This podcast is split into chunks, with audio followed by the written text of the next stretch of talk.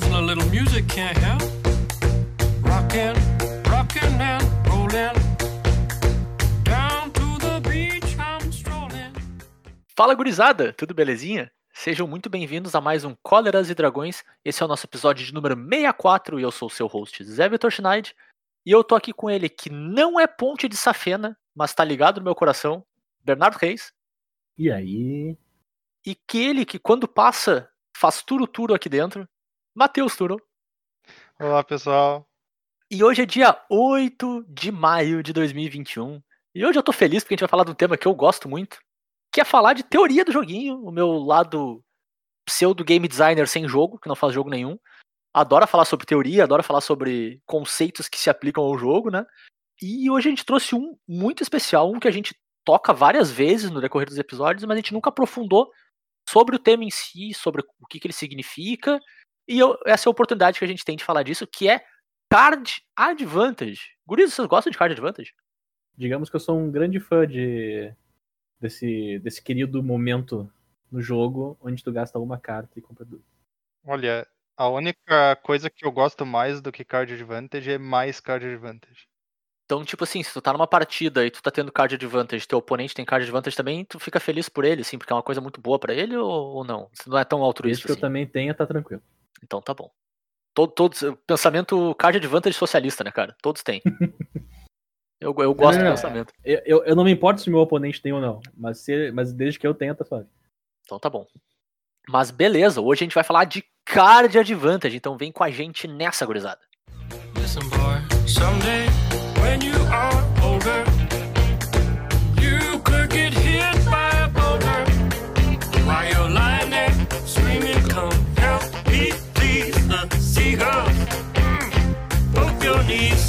Então, Guris, sem mais delongas, vamos lá falar do tema, falar de card advantage, mas colocando uma delonga no meu sem mais delongas, né?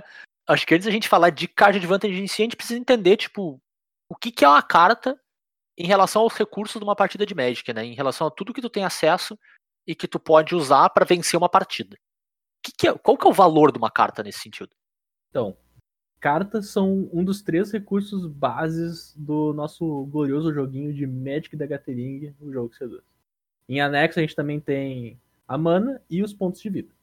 Certo, então tu tá me dizendo assim que, tipo, da- a grosso modo, né, eu vou utilizar esses três recursos bases, né, que são recursos que tu todo mundo tem em todas as partidas, né? A mana às vezes menos um pouco, mas tudo bem. Em teoria, que a tendência é que tu tenha na maior parte do tempo. Mas dá pra transformar a mana em pontos de vida. Dá pra transformar em Ah. pontos de vida, é verdade. E, to- E às todos vezes dá eles, pra transformar pontos de vida em mana. Também. meio que todos eles dá pra te trocar um pelo outro, né? Nesse sentido é. Claro, né? Tu, tu precisa de efeitos que façam isso pra ti. Eles Mas é meio parecido com, com um Catan, né? Tu tem um recurso, tu pode trocar recursos por outros recursos, dependendo da tua Nossa, necessidade. Zé assim. mencionou Catan, eu adoro o Zé nesse momento. Mas é verdade. Pra quem nunca jogou Catan, é um jogo divertido. Joga em Catan. É legal. E a minha ideia é que eu consiga gerenciar esses recursos pra tentar ganhar do meu oponente, né? Então, cartas, né? O, o volume de cartas que eu tenho é um dos pilares, né? Uma das colunas principais da partida, né? É lidar e gerenciar as minhas cartas, assim. Pera aí, só um instantinho então. Tu tá querendo me dizer que quando tu fala no valor de uma carta, não é a questão de tipo, ah, sei lá, uma planície vale 15 centavos, mas uma Não. Black Lotus vale alguns Não. mil? Não, a nossa discussão. ah, eu entendi errado o episódio. E card advantage é quando tu faz uma troca e tira vantagem do amiguinho e tudo, tu é muito safado. Pô, então peraí, o valor da carta não é que o terreno custa zero e, e as feitiços custam 3, 4? Agora é, né? Até, até um tempo atrás isso era custo de mana convertido. Agora pior Ou que é não. valor mesmo. Ou não? Ou não. Enfim, movendo adiante, né? Tipo, carta é um recurso. en- Entre esses três recursos, né? Dá cate- categorizar eles na natureza do, da partida padrão, né? De Magic, que ele é o único deles que é semi-renovável, né? A, a- teu acesso à mana, ele é totalmente renovável, tu usa num turno e no próximo turno tu tem as tuas manas de volta, em teoria, né? Então tu usa, tu vira teus terrenos pra gerar mana, no outro turno tu pode virar teus terrenos de novo. A vida é um recurso não renovável, conforme tu vai perdendo, tu não recupera ela no decorrer da partida, a menos que tu use um efeito para isso, né? Então é o, é o outro extremo da em relação à mana, Essa frase Mas- pode ser utilizada em diversas conversas. é verdade. E enquanto as cartas elas são semi-renováveis, né? Tu começa com sete cartas na tua mão, na maior parte do tempo, e tu naturalmente ganha uma carta de volta por turno, né? Então tu pode acabar gastando tuas cartas na mão com uma velocidade grande, aí tu fica à mercê dessa uma por turno, mas tu, no decorrer de uma partida normal de Magic, tu sempre vai ter acesso a pelo menos uma carta por turno, né? Então ele é um recurso semi-renovável, ele não vai acabar com, com o decorrer da partida, né? Tu sempre tem como ganhar pelo menos um pouco mais, mas ao mesmo tempo não é tão. Não é que nem a mana que todo turno tu tem tudo de volta de novo, né? Tem alguns jogos que tu compra o equivalente a uma mão inicial em todo início de turno, ou final de turno, assim, dependendo do, do design do jogo, né? Aqui não é o caso, aqui ela renova a conta gotas, vamos dizer assim. Então, dito isso, que a gente entende o, um pouco mais né, de, do recurso carta, o que, que ela representa para ti, o que, que é card advantage, Matheus? Que diabo significa eu ter vantagem de carta? Bom, o Card Advantage ele é um processo através do qual um jogador obtém efetivamente mais cartas que o oponente dele. Como é que isso funciona? Essas cartas elas podem estar na mão, mas elas também podem estar em jogo. Uhum. Certo. Então, se tu. Vou dar um exemplo muito simples. Se tu gasta uma mágica, uma carta na tua mão, para fazer uma criatura 2-2, que não tem efeito nenhum além de ser uma criatura 2-2, e eu gasto uma mágica que faz duas criaturas 2-2, de certa forma eu ganhei card advantage em cima de ti. Certo. Se tu não tivesse acesso a outras criaturas que fizessem a mesma coisa com as minhas, né? Se a gente Claro, continuasse claro. assim pra sempre. Mas a forma mais simples de card advantage é o velho e bom comprar carta. Uma carta que Uhum. faz tu comprar mais do que uma carta vai te dar card advantage. Beleza, então tá me dizendo, tipo, se eu, se eu uso uma carta e o Uhum. resultado final né, de eu usar essa carta é eu ter mais cartas, seja na mesa ou seja na. Ou, cartas, representação, né? Pode ser uma ficha, por exemplo, representa um objeto de jogo, né? Vamos dizer assim. Sim. Eu fico com mais disso no final de usar essa carta do que eu tinha no começo, eu gerei card advantage. É isso. De certa forma, sim. Certo. Então é. É meio que matemático, né? Eu gastei um e o meu resultado final foi dois, card advantage. Se eu Claro. gasto um e o meu resultado final não é maior que esse um, eu não gerei card advantage. Não gerasse card advantage. Inclusive, Entendi. às vezes, tu pode gerar card disadvantage por ti mesmo. Perfeito, claro. E por que, que diabos isso importa? Por que, que eu deveria me importar com gerar ou não gerar card advantage? Bom, a gente estava falando quando tu mencionou todos os três recursos do Magic que efeitos permitem tu ir trocando uns pelos outros. Uhum. Só que esses efeitos eles têm que vir de algum lugar. E inclusive um desses recursos vem diretamente de um lugar que são cartas na tua mão. Tu tem que ter cartas na tua mão para te poder fazer land drop e poder ter mana. Certo? Uhum. Tu tem que ter cartas na tua mão para te poder fazer efeitos no jogo, jogar criaturas, jogar mágicas, interagir com o teu oponente. Basicamente, Magic é um jogo que quando tu não tem mais nenhuma carta na mão, tu tá jogando ele muito menos do que quando tu tem. Então, se tu for colocar de uma forma bem simples, se nós dois estamos jogando com o mesmo deck, só que se tu compra duas cartas por turno a mais, eh, se tu compra uma carta por turno a mais que eu, é muito difícil que eu consiga ganhar qualquer uma partida. Uhum. Porque tu vai poder fazer escolhas e jogadas que são que abusam do fato de que tu tem mais recurso que eu Claro. certo? Então, eu vou estar obrigado a tentar terminar com a partida o quanto antes possível, porque a tua vantagem vai aumentando conforme o jogo passa, certo? E enquanto tu tá na, na, na situação completamente oposta, tu sabe que conforme o jogo se estende, é impossível tu perder. Claro. Porque tu vai ter uma resposta para cada coisa que eu vou fazer e eu não vou ter como ter uma resposta para cada coisa que tu faz. É, e dá, dá até pra traçar o paralelo com o exemplo que tu deu antes, né? Vamos, vamos admitir ainda que não tem nem diferença nos recursos brutos que a gente gera, né? O, o meu olhar. Não tem diferença em qual tipo de recurso a gente tá gerando. Então, tu tá gerando uma 2-2 por turno e eu tô gerando duas 2-2 por turno. O pro nosso deck podiam ser só isso, mas eu gero o, do- o dobro, né? Porque eu compro duas cartas por turno. Tem Uhum. zero chance de eu perder essa partida, né? Por mais insignificante que seja o recurso em si, né? nesse Exatamente. caso, né? Porque né, no caso onde eles são razoavelmente equivalentes, né? Simplesmente o, o volume é o suficiente para fazer overpower no, no meu adversário, né? Exato. Bem, Tem essa questão também é importante. No final das contas, Card Advantage às vezes até é um efeito que ou é muito simples de explicar ou é muito difícil de explicar. Mas verdade. quando tu tá jogando o jogo, é impossível tu não perceber ele acontecendo. Tipo, Uhum. tu, tu sente, tu pode não conseguir descrever ele, mas tu sente uma vantagem inalcançável do lado Assim, de quem tem card advantage. sabe? Arthur, eu, já- eu já vou te dizer que quando o card advantage ele é direto, ele é, ele é simples, é de fácil, muito fácil de perceber. Mas Uhum. existe card advantage tão sutil que tu não percebe o momento que tu tem uma carta na mão, teu oponente tem três e ele tem duas criaturas e toma. É, tu não entendeu quando é que isso Tu não aconteceu. entendeu né? como é que isso aconteceu. E vocês Sim, compraram a mesma quantidade de carta. Tu não conseguiu perceber como é que vocês chegaram naquele ponto. Eu concordo Isso. contigo. E, daí, e tu comprou a mesma quantidade de cartas que teu oponente. Então, tipo, o card advantage pode ser sutil, mas forte. Uhum. Claro. E, e é por isso que é um conceito difícil, cara. Porque card advantage em um jogo onde todas as tuas cartas fazem alguma coisa diferente, do que não é o caso do Magic, no caso, né? Todas as tuas cartas fazem algo diferente. Todas as tuas cartas têm um textinho que fazem algo. Quando tu compra duas por turno e teu oponente compra uma, realmente é bem fácil de visualizar. Claro. O Magic, ele complica o, o conceito do card advantage adicionando a variável do terreno. Uhum. Então, assim, ó, tu adicionar o terreno no card advantage é capaz de acontecer ah, situações onde teu oponente tem o card advantage, mas tu não percebe, porque ele comprou o terreno. E como tu joga um terreno por turno, o card advantage não se torna presencial. Claro. Uhum. Então, a- tem muita variável no card advantage dentro do Magic, e mesmo assim, mesmo com toda essa variável e podendo ser visível ou não, ele é um dos conceitos mais importantes que tu pode ter. Uhum. Concordo, sim.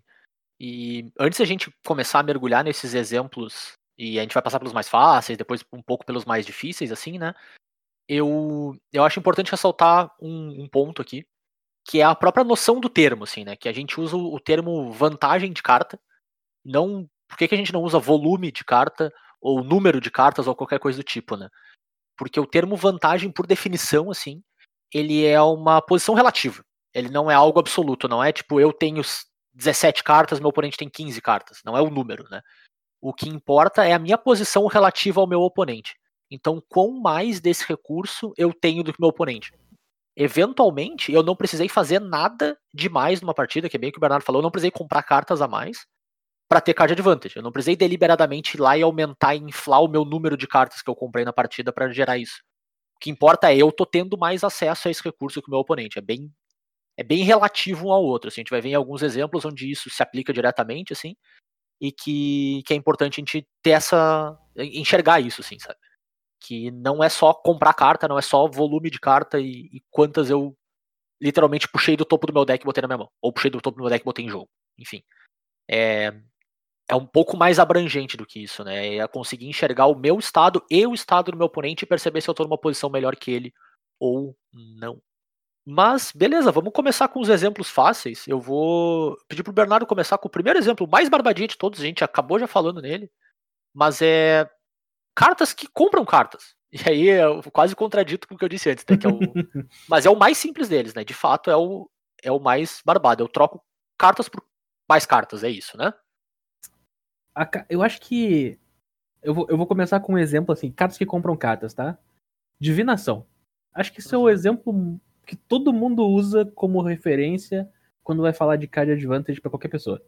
É um feitiço de três manas. Tu usa, compra duas cartas. Então, tu usa uma carta pra comprar duas cartas. Uhum. Tu vai trocar tua uma carta por uma outra carta que tu comprou e a outra vem a mais. Deu. Sim. Card advantage. Show. Não, não é complicado. Ele só diz isso. Simples. Simples assim, né? Simples assim. Agora, tem umas cartinhas que às vezes confundem as pessoas. Nós apelidamos as gloriosas cartinhas de cantrips, Uhum. porque, por exemplo, aqui, o pré-ordem. Tu usa evidência 2 e depois tu compra uma carta. Então, tu usou o pré-ordem para trocar por uma outra carta. Ele não gerou um card advantage, mas tu fez evidência 2. Então, tu teve card selection Sim. Que é outro Tu conceito, né? Outro conceito. Você pode escolher a carta, mas na quantidade bruta, tu tá na mesma quantidade. Tu fez um pra um. Perfeito. E é legal vamos dizer assim, estender isso, que não necessariamente precisa ser. Tu não, tu não enxerga a card advantage quando tu só compra nessas cartas que compram cartas, né? Cartas que geram um valor bruto de cartas a mais, não necessariamente precisa comprar mais do que tu tá gastando, né? Tem uns exemplos mais sutis, assim, disso, mas que na prática funcionam do mesmo jeito, né? Exato. Tem um exemplo muito mais sutil de card advantage, que é transformar uma carta em outra, mas em outra zona. Certo. Então assim, ó, tu vai pegar e vai juntar dois efeitos. Tu tem uma, tu tem, por exemplo, no Magic tem várias coisas que a gente consegue juntar em uma carta só, né? Então, por Certo. exemplo, tem uma carta que Tu faz meld, tu pega a faz Bruna, meld, é. pega a Gisela e faz meld. É isso? Isso. Card Então, assim, ó, tem uma carta aqui que ela é uma mana e diz assim, compre uma carta. Ela vai trocar por uma outra qualquer. E tem uma outra carta que ela é uma mana, um um, sem nada. Certo. Quando a gente junta, a gente tem uma das melhores cartas que o Zé adora, que é o Visionário Élfico. Exemplo nem um pouco tendencioso. Nem um pouco tendencioso. Quem conhece o Visionário Élfico, ele é uma criatura 1-1, que quando entra em jogo, tu compra uma carta. Então o que aconteceu? Tu usou o Visionário Élfico pra trocar por uma outra carta. Virtualmente, tu trocou um pra um. Mas Claro. tu colocou uma criatura no board. Então, numa outra zona de jogo, tu colocou um corpo 1-1, enquanto tu trocou uma carta que tava na tua mão por outra. E isso gerou card advantage. Perfeito. Eu troquei um objeto de jogo, que era uma carta na minha mão, por dois objetos de jogo. Outra carta na minha mão e uma carta na mesa. Exato. É Perfeito. quase como se fosse uma criatura que tu faz sem encustar a carta da mão. É, a grosso modo é isso, né? Tu tá gastando outros recursos, a gente pode até falar naquilo, né? Tu tá gastando mana e tu tá, de certo modo, gastando tempo, né? Porque eventualmente é um pedaço do teu turno que tu tá usando pra fazer uma criatura na mesa. Mas em termos de recurso de carta, tu não gastou nada, no fim das contas, né? Ela é literalmente de graça em termos de carta. Uhum, Então tu gera card advantage nesse cenário. com certeza. além desse exemplo simples, tem o exemplo oposto, que talvez seja igual, talvez um pouquinho mais complicado, mas ainda tá dentro dos exemplos simples, que são as cartas que dão te dão carta a mais, mas são as cartas que trocam com as cartas do teu oponente, né? Então tu, tu tá gerando card advantage na forma de tirar cartas do teu oponente. Manda pra nós como é que funciona esse, Matheus. Com certeza. Então, assim como a gente tem a divinação, que é uma carta que tu perde uma carta da tua mão para comprar duas cartas do teu deck, nós temos a versão contrária dela, o Estiolar a Mente. É uma carta que também custa três manas, e ela diz o jogador alvo descarta duas cartas. Então tu perde uma carta da tua mão para tirar duas cartas da mão do teu oponente. E dessa forma, tu fica uma carta na frente dele nessa partida. Então, tu gerou um card advantage virtual, né? Quando tu remove cartas do oponente, tu acaba gerando, de certa forma, card advantage também. De certa Além forma, não, acho que de, de forma totalmente indireta, né? É, exato. É, é um pouco mais. Ela não é tão simples de ver, mas é fácil de fazer a conta, né? Quando Sim, tu, exatamente. Quando tu bate carta por carta. Além disso, por exemplo, a gente tem cartas pretas, com frequente, hum, frequentemente pretas, que são as cartas de descarte pontual. Elas Uhum. olham a mão do oponente e escolhem uma carta baseada num determinado conjunto de, de regras. Então, às vezes, tem que ser uma carta de custo 3 ou menos, às vezes tem que ser uma carta que só seja mágica instantânea ou feitiço ou coisa parecida. E aí tu pode fazer ele descartar aquela carta. E esse seria o equivalente da cantrip. Porque tu tá trocando um para um com o teu oponente, mas tu tá trocando um para um com como é que eu posso dizer com a Com escolha do esteroides. é, porque tu tá escolhendo o que tu quer que ele não tenha na mão dele naquele momento de jogo, Uhum. então tu diminui a qualidade da mão dele como um todo, apesar de só estar tirando uma carta. claro. Tu vai, tu vai remover dentro das tuas possibilidades a carta mais importante para ele naquele instante. Assim Claro. como com a cantrip, ele buscaria a carta mais importante para ele. Sim. E aí, só que aí nesse caso não gera card advantage, né? Tu tem um, um benefício de trocar um para um com algo muitas vezes melhor do que tu usou, mas no fim das contas ainda é, na, na matemática das coisas, tu gastou uma carta para remover uma carta do teu oponente, da mão dele. Então, no frigir do geral, da, quando tu terminar de fazer a conta, os dois jogadores estão com o mesmo volume de recurso ainda, então um Totseize, um Inquisition, que foram os exemplos que tu deu, a grosso modo, né? Não geram card advantage, apesar de serem Não. ótimas cartas, né? Exatamente. Assim como as cantrips são ótimas cartas, apesar de não gerar card advantage. Exato. O Perfeito. segredo todo dessas cartas geralmente está influenciado no fato de que elas custam muito pouca mana. Então é um investimento muito baixo para te usar elas ao longo da partida. Mas aí já é uma questão para um assunto completamente diferente. Né? Perfeito. Além disso, como a gente viu, tu pode utilizar cartas para colocar criaturas na mesa. Uhum. né? Nada mais normal do que uma partida de Magic onde tu usa a carta para colocar criaturas na mesa. E não só criaturas, mas encantamentos, artefatos, planaltas e etc. E tu também pode utilizar cartas para remover essas permanentes da mesa. Então, essas remoções também podem acabar gerando card advantage para ti. Se tu tem uma remoção clássica, como um raio, por exemplo, um raio dá 3 pontos de dano num alvo.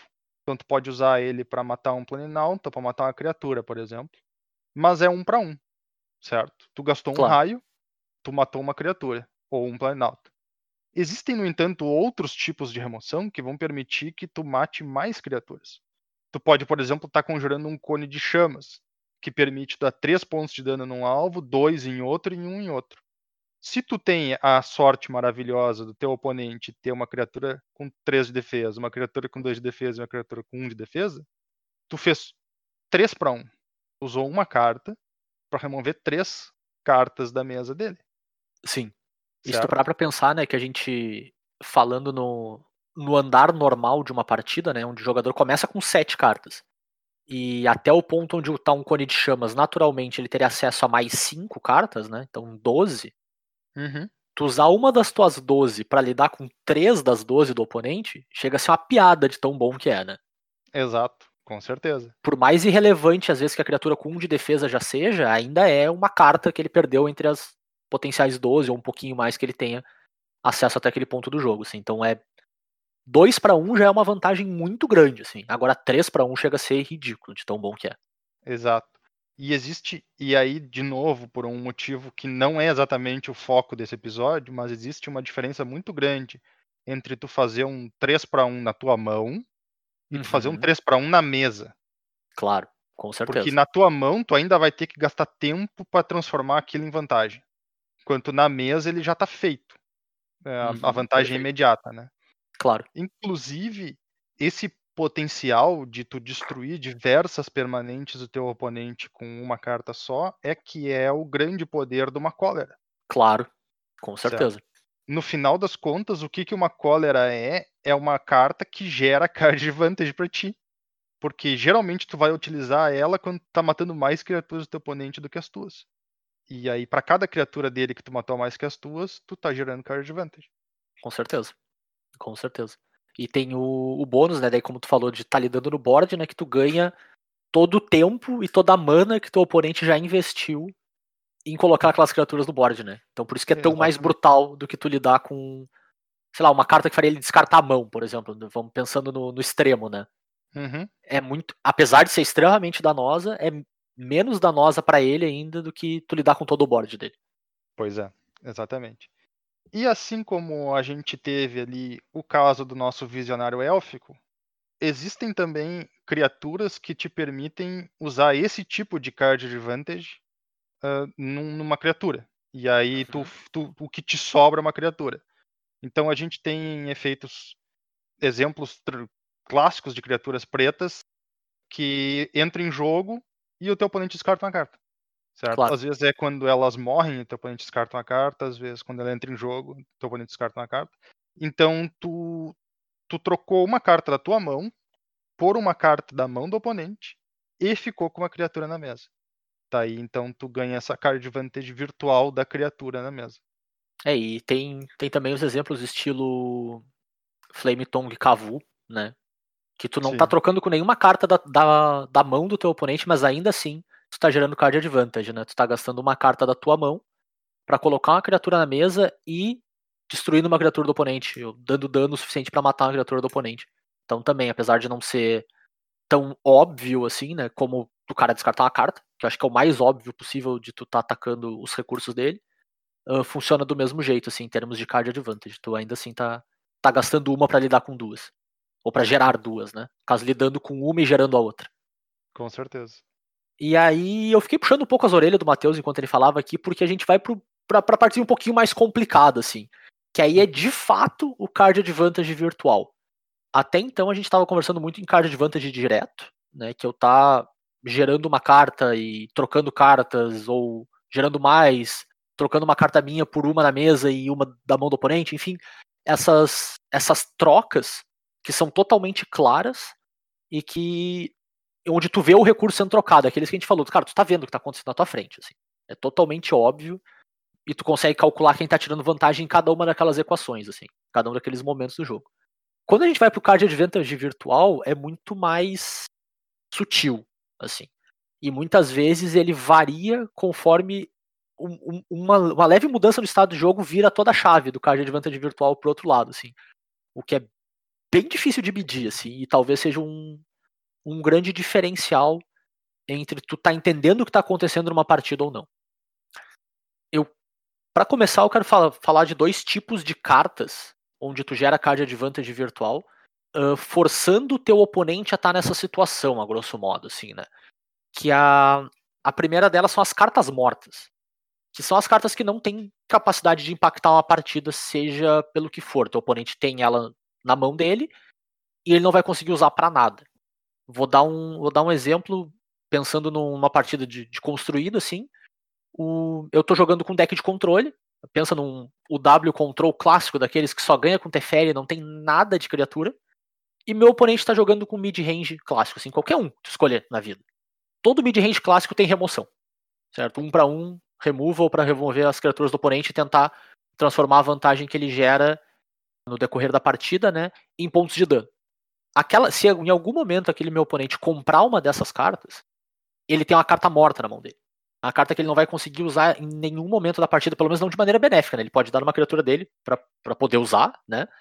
Mas ela não vai impactar positivamente o jogo para ele. Então, apesar de eu não estar tá enxergando isso, né? Eu não consigo olhar para a mão do meu oponente e saber que ele tem aquilo e, e poder calcular isso explicitamente, mas na escolha ou, me, ou melhor, talvez na coincidência daquele matchup, né? Aquela carta é uma carta morta. E por consequência, eu tenho card advantage sobre o meu oponente, apesar de eu não saber disso. O que é muito estranho, né? Mas eu tenho. E eu acho que esse talvez seja um conceito muito mais importante no, no construído do que em qualquer outro formato de Magic. Porque dependendo do, do metagame que tu prevê para um campeonato ou para algum determinado momento, assim, tu consegue aumentar a quantidade de cartas mortas que os teus oponentes vão ter acesso. Parece bem estranho, né? Mas tu, se tu escolher um deck que está bem posicionado, tu pode fazer com que várias cartas do teu oponente sejam mortas contra ti. Então tu vai estar tá em estágios de vantagem, às vezes antes da partida começar. Mesmo que tu não saiba se aquela carta tá na mão do teu oponente ou não naquele determinado ponto do jogo. Uhum. Esse então... também é o mesmo, o mesmo efeito que que influencia no fato de que geralmente quando tu tem um formato novo, tu não tem controle. Uhum. O deck de controle não existe nas primeiras semanas de um formato novo. Por quê? Porque ele não sabe o que, que ele tem que responder. Dificilmente uhum. tu vai ter respostas eficientes que respondem tudo, porque senão, afinal de contas, só o deck de controle joga. Então, como tu não tem um foco aonde atacar, o que que tá funcionando, o que que eu preciso, tu fica com as cartas mortas na mão e aí tu perde as partidas que era para te ganhar justamente pela card advantage, que costuma ser um, um foco bem relevante Sim. da estratégia de controle. O, o conceito de carta morta, ele tu encontra com mais frequência quanto mais novo é o formato. Porque uhum. existem cartas men menor, uma pool de carta menor, então tem certas cartas que exigem respostas específicas. Não tem uma resposta versátil para tudo. Minha carta aqui tem uma variedade muito grande. Então, teve um tempo ano passado, é, pode ser dizer ano passado, ano retrasado, que o standard ele era só decks azul e verde. Azuis e verdes. E todos os decks azuis e verdes utilizavam a Ether Gust, que coloca a mágica verde ou vermelha no topo ou no fundo, independente do que o oponente escolher. Porque todo mundo presumia que teu oponente estaria jogando de azul e verde. E se tu estivesse jogando de qualquer outra coisa que não fosse vermelho, vermelho e verde, a mágica não fazia nada contra ti. Uhum. Mas era um preço Perfeito. que o pessoal pagava pra colocar no deck, porque valia a pena. E como vocês falaram, se tu conseguisse prever isso no metagame e fosse jogar de, sei lá, mono white, teria grande Sim. chance de teu oponente ter cartas mortas contra ti. Claro, com certeza. E é um impacto de metagame bem relevante, assim, né? Bem, bem relevante mesmo, e que pode, cara, pode levar o rumo do metagame todo para um lado, assim, dependendo do quão deturpado for isso, né? O segundo conceito desse tipo de carta que eu queria trazer para vocês é o conceito de carta ofuscada, que ela é um pouco menos morta que a carta morta, assim. É uma carta que ela perde o impacto na partida e deixa de ter impacto dependendo das condições da partida em si. Então não necessariamente é sobre como aqueles decks uh, se encaixam, ou, ou, sobre como tu decidiu atacar um metagame, é sobre como desenrolou aquele jogo, né? Então, a grossíssimo modo, né? Quando tu compra o enésimo terreno, lá, o oitavo terreno, a chance dele ter um impacto numa partida é bem baixa, assim. Claro que tem os cenários onde ele, onde ele ainda vai ser relevante, né? Mas na grande maioria das vezes, tu queria estar tá comprando qualquer outra carta que fosse ação, né? Então aquela carta ela perdeu muito impacto que ela teria, por exemplo, no turno 3, quando tu compra o teu terceiro terreno, tu fica, agora eu posso jogar minhas mágicas, sabe? Ou outro exemplo que, que, cai muito bem nisso é quando tu começa uma partida curvando, né? Faz teu drop 2, faz teu drop 3, e o oponente faz uma 2-5, por exemplo. Uma criatura que não, não é muito forte, não é muito poderosa, mas ela pega todas as suas criaturas de curva baixa e torna elas obsoletas na mesa. Certo? Então, se por algum acaso tu, tu comprar uma, uma criatura que não casa bem com aquilo, aquela carta tá meio ofuscada pela carta que o oponente fez, e ela tem bem menos impacto na partida, né? Além das cartas que já estavam no board também estarem sendo ofuscadas. O que, que muda em relação a esse conceito, né? Ele é, ele é muito mais variável que o outro, porque se por algum acaso meu oponente compra uma remoção, ou até um combate trick, às vezes, sabe? Ele pode resolver o que eu, que eu coloquei na mesa, né? O que estava impedindo o, os meus o, os ataques, né? E por consequência, as cartas que estavam ofuscadas voltam a ser cartas relevantes na partida. Então acho que aqui é onde tu tem um. O, o conceito começa a ficar mais variável, né? Aquela carta ela estava gerando um card advantage virtual em um determinado ponto da partida, mas conforme o andamento da partida ela também pode deixar. Sabe? Então, conforme cartas vão sendo ofuscadas e outras cartas não vão sendo, elas podem eventualmente virar de novo, né?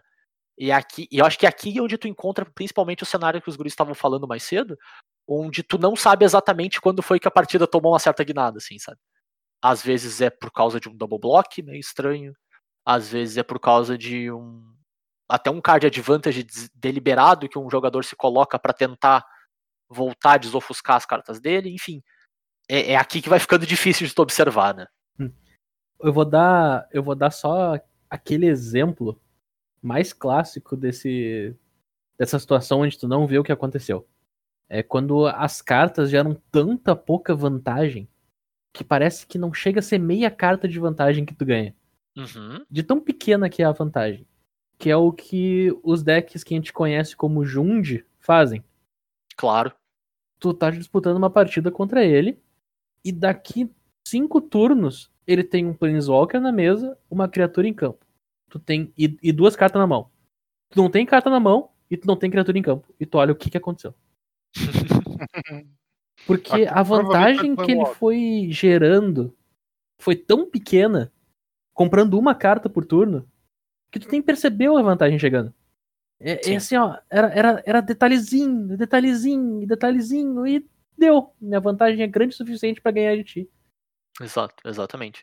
E aí o card advantage é totalmente virtual, né? A gente pode até começar a pegar aqueles exemplos que a gente estava dizendo antes que a carta não gerava card advantage, como por exemplo, que acho que aplica bem no, no Jund, né?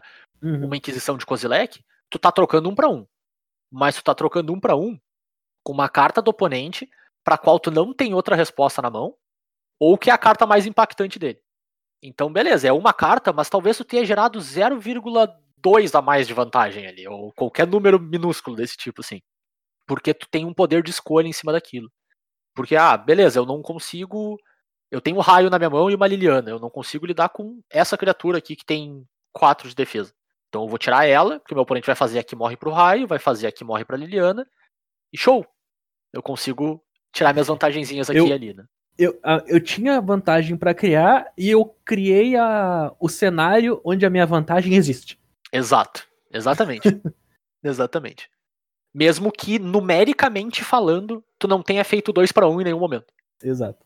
É bizarro, assim, mas ac- acontece com muita frequência, assim, inclusive. E é onde tu, tu começa a tirar as vantagens, talvez até mais relevantes, e especialmente acho que no construído nesse sentido, né? Porque os, as jogadas que geram card advantage de fato, né? Elas são às vezes muito óbvias até, sabe? E tu vai acabar fazendo elas. O teu oponente te dá a chance de fazer um 2 para 1 nele, com uma carta que é naturalmente um 1 para 1, tu vai fazer. Por exemplo, ele tentou botar uma aura numa criatura e tu tem uma remoção, tu provavelmente vai dar aquela remoção. Quase que garantido, assim, porque tu tem a chance de, de fazer um 2 para 1 que não existia antes. Agora, quando tu não tem as chances de fazer o 2 para 1 e tu precisa somar vários 0.1 para 1 que tu tá fazendo a mais, para eventualmente isso virar um 1, é onde tu vê o diferencial de fato acontecer. É onde tu vê esse, esse acúmulo gerar situações vencedoras de jogo que talvez, se tu tomar decisões diferentes, tu não consiga chegar, assim. É, é, é onde, acho que é onde fica complicado de fato, assim. Mas enfim, a gente tem mais dois exemplos, assim, que também não são tão óbvios, mas que também geram card advantage virtual, que são os efeitos de looting e rummaging, no, no cenário onde tu tá cor- trocando cartas mortas ou cartas ofuscadas por novas cartas. Então, no frigir dos ovos, assim, tu não tá trocando, tu não tá gerando card advantage, porque tu tá trocando uma carta por uma carta nova, certo? Então, o número final é o mesmo, mas tu tá pegando uma carta que às vezes deixou de ser relevante, ou um terreno, então algo que, tipo, não tá mais impactando o que uma carta, o, o número um carta impactaria naquele decorrer daquela partida, né? E trocando por uma carta que, que de fato, tal, ou melhor, trocando pela possibilidade de uma carta que vai impactar o jogo, né? Então, apesar de numericamente tu não tá gerando mais cartas, tu tá mais uma vez trocando a qualidade das tuas cartas, né? Então tu gera um pouco de card advantage virtual fazendo isso também. E além disso, tem as cartas de alto impacto. Eu acho que é o, um, um ponto importante da gente tocar. Assim, cartas que realmente fazem o jogo ser sobre elas são cartas que geram card advantage virtual, porque elas muitas vezes ofuscam cartas do teu oponente ou tornam elas mortas, dependendo de qual carta for. E o efeito delas é tão impactante na partida que faz com que o teu oponente, além de ter que encontrar as respostas certas, ele normalmente vai ter que encontrá-las rápido, antes que ele não. Antes que se ele encontrar tarde demais, a vantagem que aquela carta de alto impacto gerou para ti já foi o suficiente, sabe? Então ela já. Mesmo quando o teu oponente conseguir trocar um para um com a carta, todo o efeito dela no jogo já foi o suficiente para gerar talvez o equivalente a uma carta de vantagem para ti. Deixa eu ver se eu consigo dar um exemplo da, do, ponto, do topo da cabeça, assim. Vamos pensar no Beledros, né? O Beledros de que é o dragão Elder Dragon de Witherbloom, né? O dragão BG, agora da última edição. Sete manas por uma 4/4 voar, talvez até seja um pouco under under stats assim, né, pelo custo, mas ainda assim, que é uma carta que todo início de de turno gera uma 1/1 para ti, certo? Então, por exemplo, tu faz teu Beledros, o teu oponente não consegue responder no, no, turno dele, só no turno subsequente. O resultado dele trocar um a um, um para um com o teu Beledros é que tu tem três um uns na mesa. Certo? A do início do turno dele, a do início do teu turno e a início do turno subsequente dele. Três um uns é uma carta. Tem várias cartas que fazem três fichas um. Tem cartas que fazem duas fichas um e são uma carta. Então, mesmo que teu oponente tenha trocado um para um com ele, o, o impacto daquela carta foi tão grande quanto gerar uma carta a mais para ti. E tem exemplos um pouco mais sutis do que esse, né? Esse é bem óbvio porque o efeito dele é efeito de cartas de fato, assim, tem outros que são mais bem mais sutis mesmo. Mas esse tipo de carta de alto custo, de alto impacto, gera card advantage virtual para ti também. Então, por isso que a gente toca, especialmente em limitado, né? A gente toca tanto no quesito de bomba, né? Bomba tem esse tem esse tipo de, de cenário atrelado a elas, né? Que elas fazem com que o teu oponente tenha que responder elas e tem que responder rápido, senão não, meio que não adianta, assim, sabe? Se ele responder devagar, já era. Mas, beleza, guris, por fim, pra gente fechar, acho que vale a pena a gente tocar um pouquinho no, nas variações e nas importâncias desse conceito de card advantage nos mais diversos formatos aí. Cada um vai falar um pouquinho sobre, sobre formatos que gosta, né? Eu vou deixar o Bernardo começar falando sobre alguns detalhes que ele acha especialmente importantes para construído, X1zão, 60 cartas mais sideboard. Dali B. Oh boy. oh boy. Aqui dá pra ir muito longe, gurizada. Porque quando a gente entra no quesito do construído, o conceito do que eu falei mais cedo de qualidade das cartas que tu compra, necessidade das cartas que tu compra, momento que tu consegue elas, é muita variável. Uhum. Mas vamos tentar simplificar, assim. Eu vou falar majoritariamente de Standard e Modern, que são formatos bem populares, que eu acho que o pessoal vai conseguir entender. A gente tem dois espectros da coisa nesse formato. Nesses dois formatos aí que eu falei. Ou o teu deck se importa só com card advantage, e tudo que ele faz tem que gerar mais valor, por causa que o power level das tuas cartas é alto, e geralmente cartas com power level alto tem um custo de mana alto. Uhum. Então tu tem que fazer o jogo ir para ir durar, tem que fazer o jogo durar. E para isso tu tem que gastar cartas. Então às vezes tu gasta, perde carta no começo para ter que gerar mais tar mais cada tarde para te voltar e trazer ganhar com essa massiva quantidade de coisas que tu tá fazendo. E tem a, o outro lado, que é eu não me importo nem um pouco com a quantidade de carta que você está comprando, eu não me importo nem um pouco com a quantidade de carta que eu tô comprando. As minhas cartas vão te matar. Então, é, é, uns, é umas coisas meio extremas. Uh, vamos lá. O Mono Red do Standard. O Mono White do Standard. Eles não geram card advantage. Nenhum deles gera card advantage. Eles compram a carta do turno. Mas eles têm um plano linear onde as cartas são muito parecidas umas com as outras. Então não importa o que ele compra, as cartas são cartas. A única diferença é ele comprar terrenos, que daí entra aquilo que a gente falou. O, que, o plano dele é matar o teu oponente. Então ele vai pegar e vai matar teu oponente. Tu vai pegar e tu vai matar teu oponente, e esse é o teu plano de jogo. Teu plano de jogo não é comprar carta. Antigamente até podia ser, porque tu usava o encantamento que te deixava jogar várias cartas no topo. Tu tinha a carta com espetáculo, que exilava duas cartas do topo, que gerava mais valor. Hoje em dia, o máximo que a gente tem, sim, de 2 para 1 é o gigante, que, dá, que é o Shock Giant. O porteiro do formato? É, que ele dá o choque e é um 4-3. Então, esse, aqui, esse é o máximo de card advantage que tu vai encontrar. Talvez, e daí no teu sideboard tu tem cartas que tu caça o cemitério. Mas a gente tá entrando em sideboard, sideboard é outra coisa. Então, esse é o teu plano de jogo. Teu plano de jogo não é comprar carta. Teu plano de jogo é matar teu oponente. E tuas cartas vão fazer só isso, e isso apenas. Do outro lado, a gente tem o outro extremo do, do espectro, que pro standard vai ser o deck de Sultai Ultimato. Ele tenta colocar encantamento na mesa que troca um para um, um outro encantamento, que é uma saga que destrói uma criatura e busca um terreno, depois baixar um Iorion e fazer de novo. Ele quer fazer card advantage, ele, ao mesmo tempo que ele quer interagir contigo para ele não morrer para esse deck mono red, que tá tentando matar ele, ou esse deck mono white claro. tá tentando matar ele. Então ele quer que as cartas dele gerem mais coisas. E a carta própria, que é o Ultimato Sultai, que a gente menciona, é uma carta que tu casta uma carta só, tu conjurou uma carta só, e essa uma carta vira outras duas. Então só ela já é um card advantage bruto, sem contar que o nível das cartas que tu procura é de extrema qualidade. Então é o card advantage mais bruto do formato, Sim. provavelmente. Porque ele te gera duas coisas: a tristeza do teu oponente e a vitória. o... Mas tu, tu diria, B, então, que, que a grosso modo, card advantage ainda assim é um conceito fundamental do formato, né?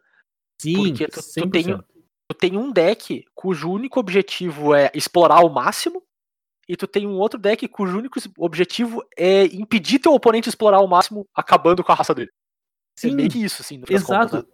É uma batalha, é uma batalha do conceito do card advantage. É, tu tem card advantage? Show, eu vou te matar antes que tu consiga fazer isso. Justo. Ou então tem aquele clássico acordo de cavaleiros, é, tu tem card advantage? Eu também tenho. Show. e High five. vocês dois ali, uou! comprar cartas. É, é, engraçado porque se tu parar pra pensar, se tu tira quatro cartas da mão do teu oponente, isso é uma forma de card advantage, né? Então, uhum. se quando tu matar ele, ele tinha quatro cartas na mão, também é uma forma de card advantage. É. É que nem a gente, não... a gente, menciona, né, Turo? Tem duas maneiras de resolver o permanente. não, Exatamente. Não, a questão é que tu não deixou ele usar as cartas dele tu usou mais cartas que ele na partida. Não, não é só uma questão de quantos recursos tu tinha disponível, mas de quantos tu realmente conseguiu, conseguiu fazer o uso. É. Perfeito. Agora eu vou trazer pro Modern onde a gente tem várias identidades, inclusive o aspecto do mid-range do combo são bem fortes aqui, coisa que no standard no momento não é muito presente.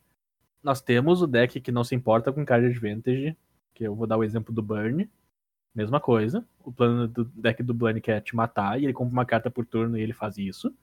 Nós temos o lado controle, que é o. Atualmente acho que o Esper Control é o melhor deck de controle do, do formato. Que as cartas dele são modais. Então ele usa cartas modais para gerar card advantage. Uhum. O Archmage Charm, acho que é um bom exemplo, é um, uma mágica instantânea de três azuis, que ele pode anular uma mágica ou pode comprar duas cartas. E ele Sim. adapta a situação.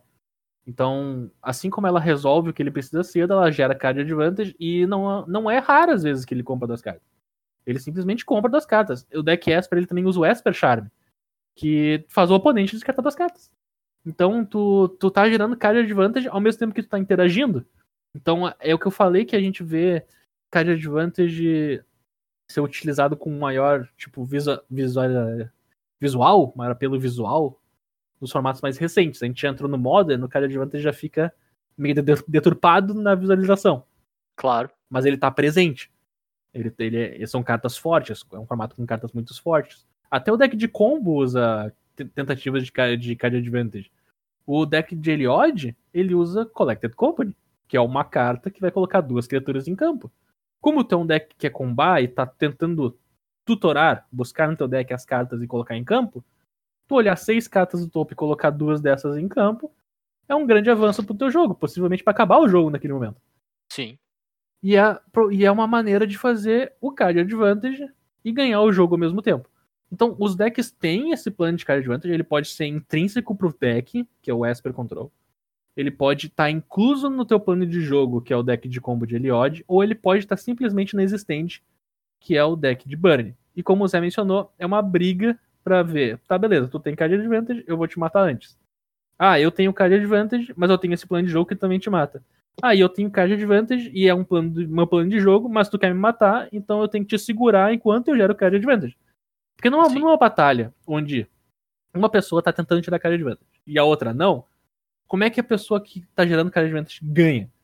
Ela conseguiu responder o que a pessoa que compra uma carta por turno faz, tempo suficiente pra acontecer aquela famosa frase que a gente fala em diversos momentos, que é acabou o gás. Sim. Acabou o gás quer dizer que as quantidades de cartas que tu tinha na tua mão e tu comprou por turno não foram o suficiente. Sim. E, E- cara, pra. Termina, termina, B, por favor. Não, é isso aí, pode dar. Eu dizer, tipo, pra quem gosta de esporte, é o clássico exemplo de tu pegar duas, entre aspas, escolas antagônicas em relação àquele esporte, né?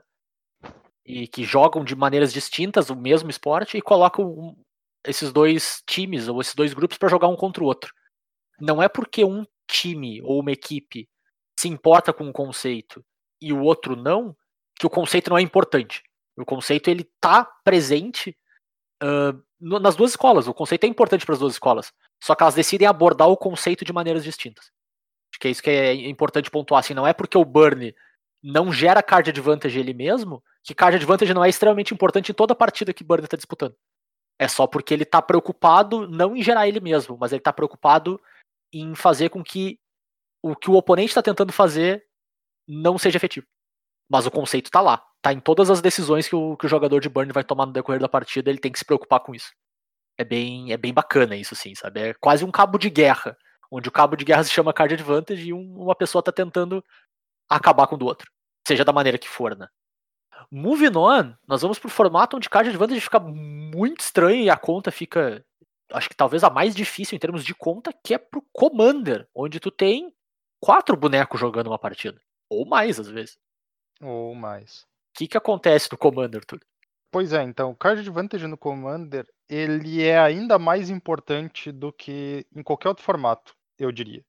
Porque, como a natureza do Commander é um jogo multiplayer, onde tu vai tentar sobrepujar mais de um oponente ao mesmo tempo, tu precisa de uma quantidade maior de recurso para ganhar de duas pessoas do que se tu tivesse tentando ganhar de uma só. Isso é, isso é tipo, bem simples de, de, de visualizar. Né? A questão é que, claro, o multiplayer do Commander ele é free for all, tu não tá jogando contra duas pessoas. Uhum. Né? Tu tá jogando com aquelas pessoas e todo mundo é contra todo mundo. O que que isso te obriga a fazer, entre aspas? A maior parte dos decks de Commander, eles geram card advantage. Mesmo os decks das cores que não são frequentes por gerar card advantage vão achar uma forma de fazê-lo. Porque isso é muito importante, porque tu vai ter que ter, ao longo do jogo, uma forma de impedir teus oponentes de ganhar a partida, ao mesmo tempo que tu vai ter que ter mais de uma forma de tentar ganhar a partida, porque provavelmente algumas delas serão impedidas. Então isso, isso cria uma, uma necessidade por um recurso muito grande de carta. Sim. E, e é engraçado, cara, que do ponto de vista. Eu, eu tô jogando uma partida contra três pessoas, tá? Uhum, E eu comprei uma carta a mais. Eu fui a única pessoa até então na partida que comprou uma carta a mais além do, do padrão. sim. Do ponto de vista dos meus oponentes, todos eles estão uma carta atrás de mim. Tá? Sim. Então, do ponto de vista deles, ele- eles estão atrás dessa uma pessoa. Tá? E Claro. consideravelmente, uma carta. Só que do meu ponto de vista, eu não tô uma carta na frente de cada um dos meus oponentes. Não, com Eu certeza. tô ponto três cartas na frente de cada um. Então é engraçado como, como ele fica torto nesse sentido. Parece que meus oponentes, pra eles, eles estão perdendo por muito mais do que eles estão de fato. Pois é. Então, porque- existem. Nesse sentido que existe diversas questões interessantes que são clássicas do Commander e que se tu for parar para prestar atenção, elas estão gerando, de certa forma, card advantage para ti. Uhum. Por Com certeza. exemplo, tu convencer o cara da tua esquerda que ele faria ótimo uso da remoção dele no artefato do cara da tua direita, é card advantage pra ti, Boa jogada. certo? Por quê? Porque um oponente teu perdeu um recurso na mesa, então tu ficou um, ele ficou um recurso atrás do resto de vocês. Enquanto o outro oponente teu perdeu um recurso na mão, então ele ficou um recurso atrás do resto de vocês também. Certo? Sim. É, inclusive é o cenário ideal, né? É, tu e o cara da frente, né? O que tá cruzado contigo, tá dando high five no meio da mesa, assim, dizendo, yes! Estamos dois na frente deles. Exatamente. Então, outra coisa que acontece com uma grande frequência, como eu mencionei, efeitos que destroem todas as coisas, tipo destrói todas as criaturas, ou destrói todos os artefatos, todos os encantamentos, até todos permanentes. Bom, quando tu tem mais oponentes, eles vão estar destruindo mais coisas ainda. Então, o card advantage virtual que esses efeitos te, te criam, ele ainda é maior. Isso Uhum. força os o card advantage dos efeitos simples, como comprar uma carta, a terem que ser maiores também. Então, em Commander é frequente tu, tu ver o quê? Tu vê efeitos que compram cartas com tipo, não um grande em volume, um- né? É, ou em um grande volume de uma vez só, ou Sim. então de uma forma contínua ao longo da partida. Perfeito. Então, esses efeitos são clássicos de Commander, são muito bons, né, são bem relevantes para a partida, e eles, eles é como se eles fossem, é, fosse necessário que os efeitos de comprar cartas simples em Commander seja elevado para se equiparar ao efeito de uma remoção global, Perfeito. certo? É, é- é quase como se tu dissesse sai a Divination, entra a Arena Phoenixiana, né? Exato. Aquela substituição, assim. E aí, por último, ainda na mesma vibe do fato de que tu pode convencer um oponente teu a destruir uma coisa de outra pessoa, existe uma técnica clássica do Commander que é tu tentar parecer o jogador menos perigoso da mesa, porque daí tu é atacado menos vezes, vão destruir menos coisas tuas. Isso também é uma forma de card advantage, porque afinal de contas, os teus oponentes, eles não vão parar de destruir as coisas só porque eles não estão destruindo as tuas, eles vão destruir as dos outros, Uhum. certo? Perfeito. E aí tu tá ganhando card advantage virtual, porque estão acontecendo coisas no jogo que tu quer que aconteça, mas tu não tá gastando nada pra isso. Perfeito. É benéfico eu- pra ti, né? Às vezes não necessariamente tu acho- quer que aconteça, mas é benéfico pra ti de todo modo. Exato. Eu, eu acho incrível que se fazer de peixe morto é oficialmente card advantage. O nosso amigo Carlos Alberto sempre teve certo, né, cara? Carlos É, Alberto, um visionário aí. Fica aí a Mas- dica, gurizada. Mas fica, e fica aqui a minha dica de que, apesar de que matar o elfo do Bernardo pode ser card advantage pra ti, não vai ser card advantage por umas três partidas consecutivas depois. Posso confirmar essa afirmação. Fi- Fiquem atentos. Fiquem atentos. Pode tomar a decisão e fazer igual, mas tenha isso em mente. Tipo, você- se, vo- se você matar o elfo do Bernardo, tem que clicar no, no quadradinho e eu aceito os termos e condições dessa transação. assim. Não importa se tu matou todas as criaturas da mesa no processo, só pra avisar. É, não importa. O, o elfo não pode ir. Mas pode ir a Birds. A Birds pode. É só o elfo. E por fim, gurizada, eu quero falar um pouquinho de limitado. Que limitado talvez seja o, o lugar onde o conceito ele, ele é visível com frequência da maneira mais simples, onde com- pontualmente comprar cartas, pontualmente trocar com cartas do teu oponente e fazer dois para uns que não não estavam lá, né? São mais comuns, são mais visíveis e talvez seja onde eu não, eu não sei dizer se é onde é mais importante do que os outros tu gerar, mas talvez seja onde ele é mais decisivo do que nos demais formatos, porque a tendência num jogo de limitado é que a maior parte dos decks sejam razoavelmente equivalentes na qualidade dos recursos que eles têm. Claro, né, não, é, não é sempre o caso, mas se tu pegar o- os dois decks de limitado, ah, virar eles de ponta cabeça, enxergar todas as cartas do, dos dois decks, eles são razoavelmente equivalentes na maior parte do tempo. Então, qualquer tipo de card advantage que tu gere ao decorrer de uma partida é um recurso a mais que tu tem que o teu oponente, né? Assim como nos outros cenários também. Mas é um recurso que pode ganhar uma partida. Pode ser uma criatura 3-3, que quer que seja. Se tu tá trocando um para um com tudo que teu oponente faz e, e tu consegue gerar um pouco mais que ele, a tendência é que aquele um recurso a mais leve, leve a partida, porque card advantage não é tão comum. Tem, não tem um volume tão grande de carta que compra carta ou cartas que são naturais 2 para 1, né? E então tu gerar às vezes uma carta de card advantage é o suficiente para ser uma bola de neve e tu levar a partida adiante só por causa de uma. É muito parecido com o cenário que a gente falou lá no início do episódio, de que dois decks iguais e um compra duas cartas por turno. Não é tão deturpado, mas no, no sentido que eu não vou comprar uma carta mais por turno, né, na maior parte do tempo. Mas às vezes essa uma carta que eu comprei em um determinado ponto do jogo a mais, ela carrega o jogo sozinho, não importa às vezes o quão irrelevante ela seja, sabe? O quão baixo impacto dela seja, assim, às vezes ela, uma só, é o suficiente, assim, então qualquer tipo de versão de card advantage que tu conseguir enxergar, muitas vezes é muito mais valiosa no limitado do que em outros lugares, onde tu tá buscando card, card advantages específicos, como é no construído, ou card advantages volumosos barra repetidos, como é no Commander aqui. Às vezes, quase qualquer coisa que tu encontre é extremamente decisivo extremamente valioso, assim. Então, preste atenção, sabe? Vale muito a pena atacar a card advantage no limitado, assim. Muito mesmo. né? Inclusive, eu diria que o limitado é onde tu mais vê quantidades diferentes de card advantage. Porque Pode ser, pode não ser. é nada, não é nada. O limitado é o formato mais frequente onde um bicho grande o suficiente ofusca o resto da mesa e aí isso aí é uma forma de card advantage. Não. Tipo, no limitado, tu pode um- uma aura pode virar card advantage, sabe? Uhum. Assim como ela também pode virar card disadvantage, né? Então, eu Claro. acho que pela simples natureza de que tu tem uma o limitado ele te obriga a utilizar uma quantidade maior de efeitos, porque afinal de contas tu meio que faz teu deck com o que tu tem, tu acaba achando card advantage em, em mais lugares, Sim. sabe? É bem o que tu falou, cara. Às vezes tu literalmente baixar uma 5-5 na mesa é card advantage. Exatamente. É bem, bem engraçado mesmo.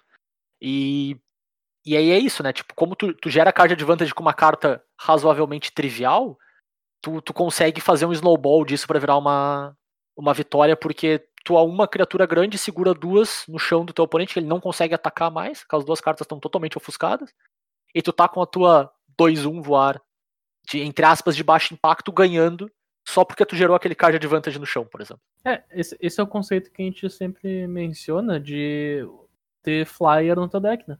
Sim. Como é que teu deck lida com flyer? Porque se tu trancar o board com uma carta, que nem tu disse, e matar o cara com um flyer, é uma coisa que a gente comenta tanto em limitado, mas a Sim. gente não transfere isso pra card advantage. É, O que não é matemático, né? Tu fez É, eu- X, pra, X pra 1, que é o número de criaturas que seus oponentes têm que não conseguem atacar em cima do teu 1, e Sim. bate com a tua criatura voadora. Sim. E apesar de que em nenhum momento aquelas cartas do meu oponente saíram da mesa, em nenhum momento eu comprei uma carta, em nenhum momento ele descartou uma carta. Uhum. Em nenhum momento eu dei um spot removal. Tipo, todos os exemplos que a gente deu de card advantage claros não foram aplicados ali. E ainda assim tu gerou. É bem, bem curioso mesmo, assim.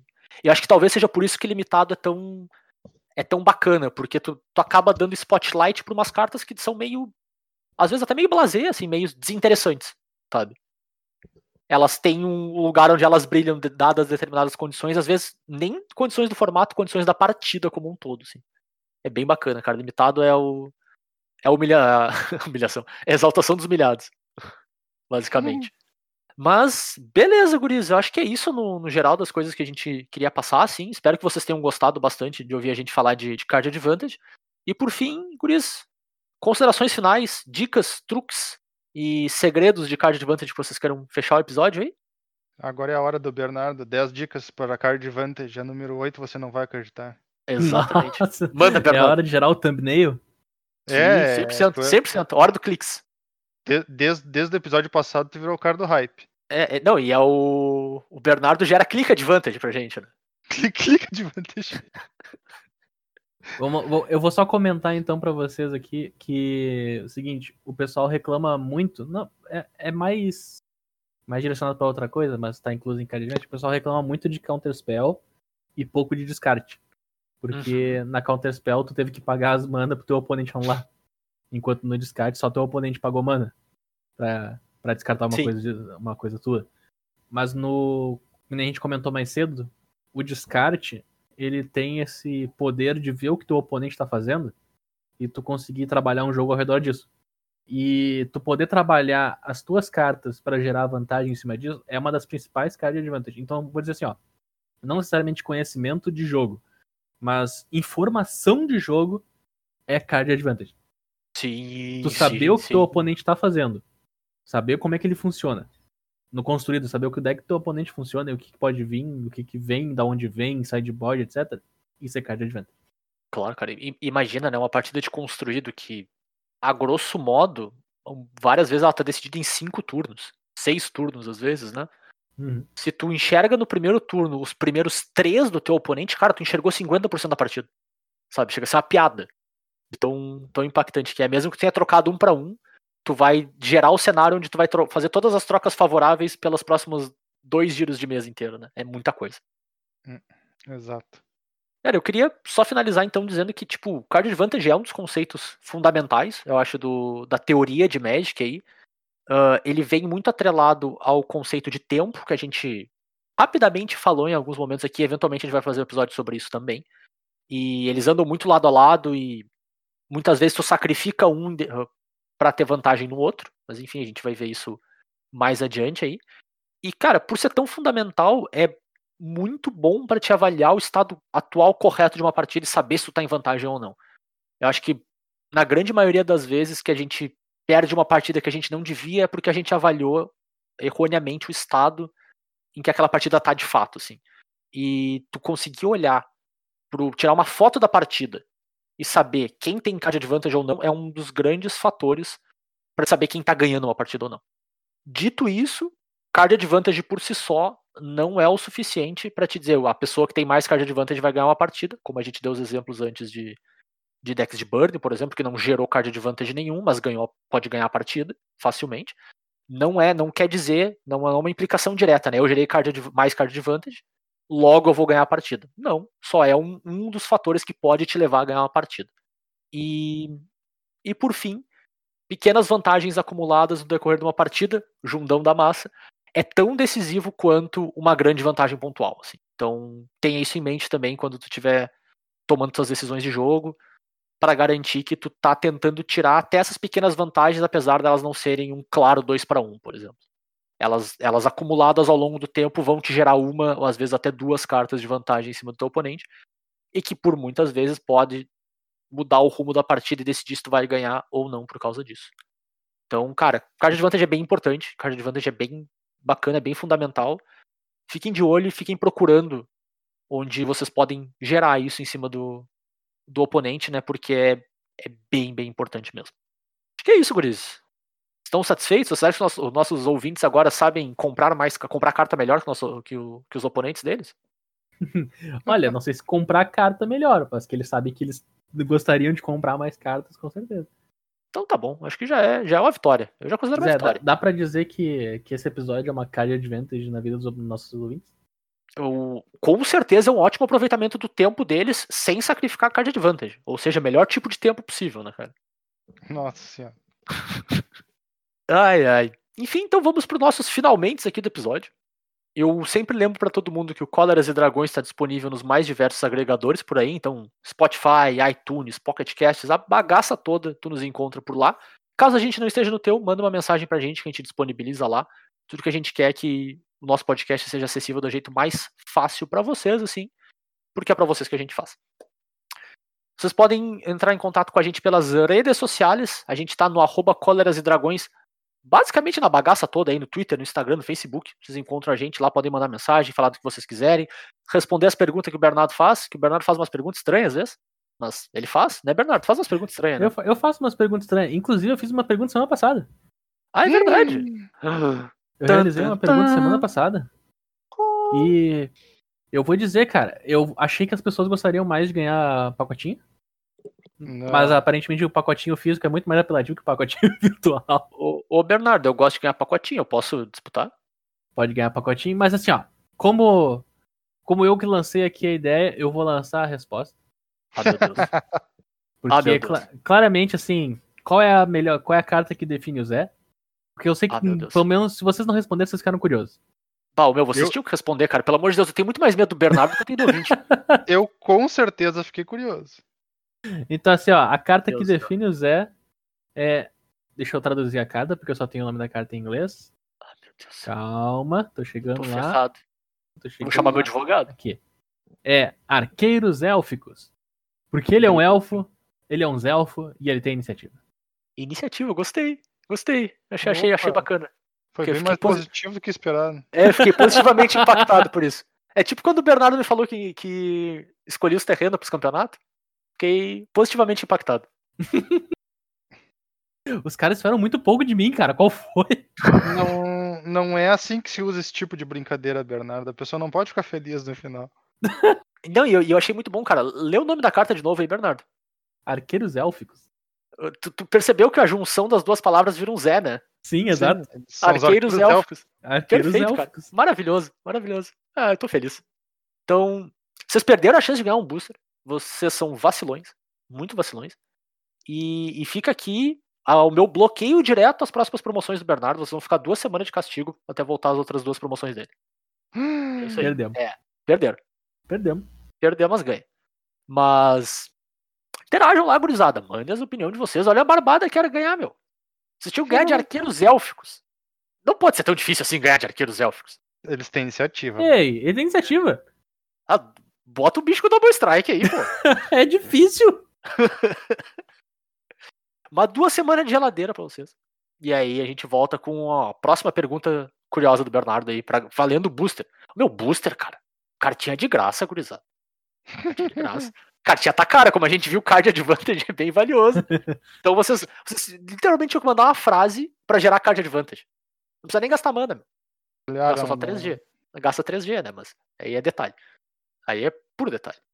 Enfim, é entrem em contato com a gente nas re- redes sociais lá. Se vocês querem mandar direto pra mim reclamar que o Bernardo faz pouca promoção, na verdade, que ele devia estar fazendo era mais, manda lá no arroba jvitorfromhell. Se tu quiser reclamar de mim pro Bernardo, tu pode também, mas eu acho que tu não devia, porque parece antiético. Façam isso no arroba BNR underline MTG. E a gente volta na semana que vem, então, com mais um Cóleras e Dragões pra vocês. Valeu, galera! Valeu, tchau, tchau. Falou, pessoal. They call me Hell. They call me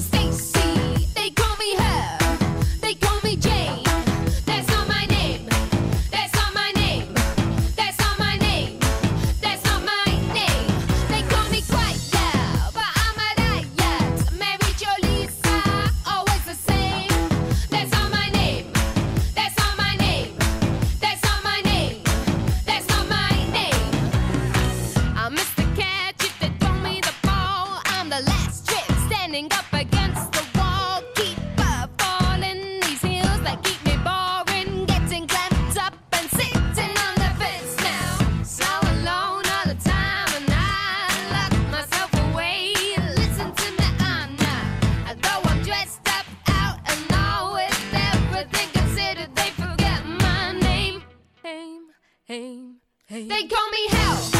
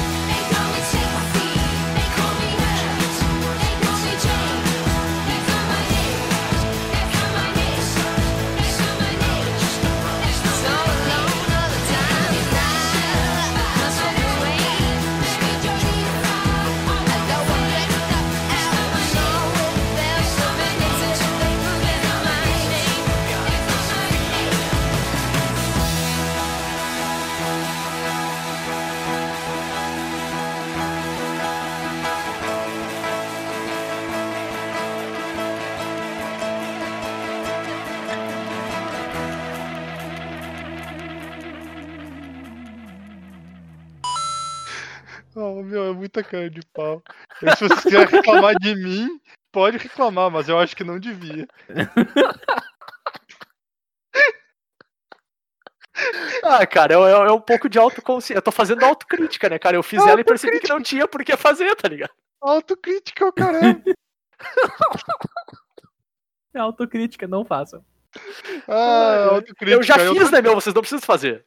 Ah, Eu já fiz autocrítica, não preciso da crítica de vocês Eu também. tô de boas, gurizada.